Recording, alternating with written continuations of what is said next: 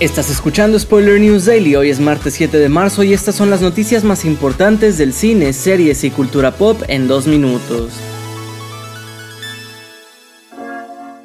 Tras haber ganado la Copa del Mundo 2022 con la selección argentina y ganar el premio The Best, Lionel Messi se prepara para dar el salto al mundo de la televisión.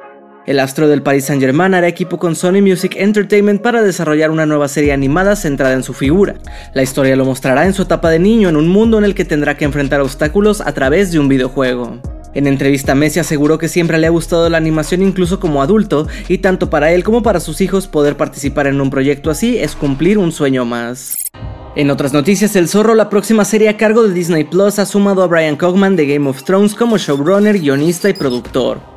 Se sabe que en esta nueva producción veremos cómo cuando la tragedia golpea a su familia, el caballero Diego de la Vega, papel de Wilmer Valderrama, regresa a su pueblo donde descubre una cultura de corrupción e injusticia que lo llevará a asumir el manto del zorro. Dentro de su trayectoria, Cogman dirigió varios episodios de Game of Thrones, por ejemplo a Night of the Seven Kingdoms, y trabajó en la producción de Los Anillos de Poder.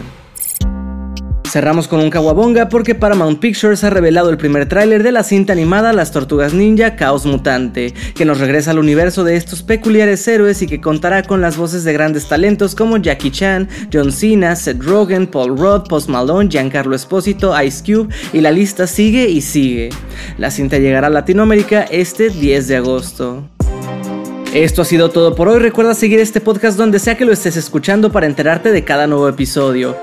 Yo soy Andrés Addiction y Spoiler News Daily es una producción de Spoiler Time y Posta. Hasta mañana.